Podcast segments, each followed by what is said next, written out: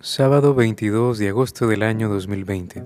Lectura del Santo Evangelio según San Mateo, capítulo 23, versículos del 1 al 12. Entonces Jesús habló a las multitudes y a sus discípulos diciendo, En la cátedra de Moisés se han sentado los escribas y los fariseos. Haced y cumplid todo cuanto os digan, pero no obréis como ellos, pues dicen, pero no hacen atan cargas pesadas e insoportables y las echan sobre los hombros de los demás, pero ellos ni con uno de sus dedos quieren moverlas. Hacen todas sus obras para que les vean los hombres, ensanchan sus filacterias y alargan sus franjas, anhelan los primeros puestos en los banquetes, los primeros asientos en las sinagogas, y que les saluden en las plazas y que la gente les llame rabí. Vosotros, al contrario, no os hagáis llamar rabí, porque solo uno es vuestro maestro y todos vosotros sois hermanos. No llaméis Padre vuestro a nadie en la tierra, porque solo uno es vuestro Padre el celestial. Tampoco os dejéis llamar doctores, porque vuestro doctor es uno solo, Cristo. Que el mayor entre vosotros sea vuestro servidor. El que se ensalce será humillado, y el que se humille será ensalzado. Palabra del Señor, gloria y honor a ti, Señor Jesús. Clamamos al Espíritu Santo y le decimos, ven Espíritu Santo, escúchanos. Ven Espíritu, Espíritu Santo y no nos dejes solos. Ven Espíritu Santo y transforma nuestro corazón.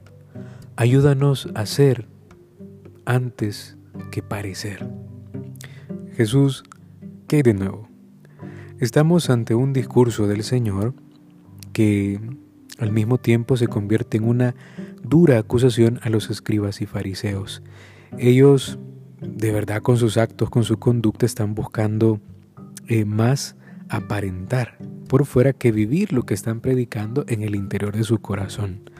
Esto es una tentación porque nuestra naturaleza está desviada, está herida y a todos nos gusta que nos halaguen. En este caso, los escribas y los fariseos están haciendo justo esto buscando el agrado propio, el estímulo, que les alaben, que les ensalcen. Entonces la primera parte del discurso está dirigida primero al pueblo y luego también a sus discípulos. Y luego viene la segunda parte, que son los ayes.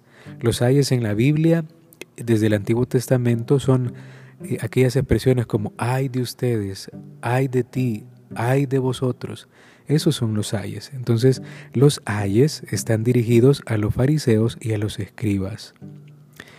Y después de esto, el Señor quiere primero reconocer a Moisés, porque es el máximo hombre de Dios, escrito, descrito en la Sagrada Escritura. Y luego también eh, la ley del Señor, que aparece como algo, podríamos decir, perfecto. Pero el Señor quiere que esta ley se purifique, porque quiere llevarla a la plenitud.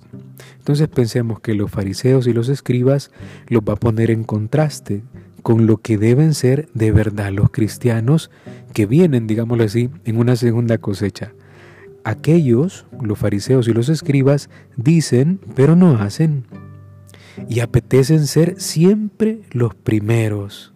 Los cristianos, en contraste, debemos servir y humillarnos. Esto cuesta entenderlo en el lenguaje humano, pero desde el lenguaje divino sí. Es que nuestra carne, nosotros, a través de nuestra soberbia, tenemos que humillarnos, tenemos que abajarnos y depender únicamente de Dios. Y el cristiano, por lo tanto, debe buscar el servicio y no el honor. Ojo, y a veces lo estamos haciendo todo al revés. Queremos buscar el honor antes que el servicio. Y lo importante es servir desde el punto de vista moral, podríamos decir que el Señor nos está llamando al abajamiento, al examen también a la hora de, descubrir cómo le estoy sirviendo yo al Señor y a repetir esta idea, hay que ser más que aparentar. Hay una frase muy bonita de San José María que él decía que solo el Señor se luzca. Bueno, pues que solo el Señor se vea en mis actos. Desde nuestra historia personal hay que rectificar nuestra intención.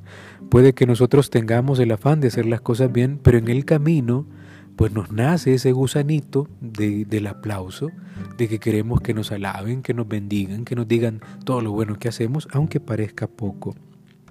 Por lo tanto, eh, pidámosle al Señor que que descubramos para quién estoy haciendo esta labor y cuál es su fin.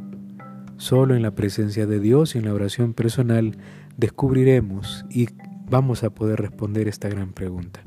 Bueno, que tengas un feliz día. Ave María Purísima, sin pecado concebida.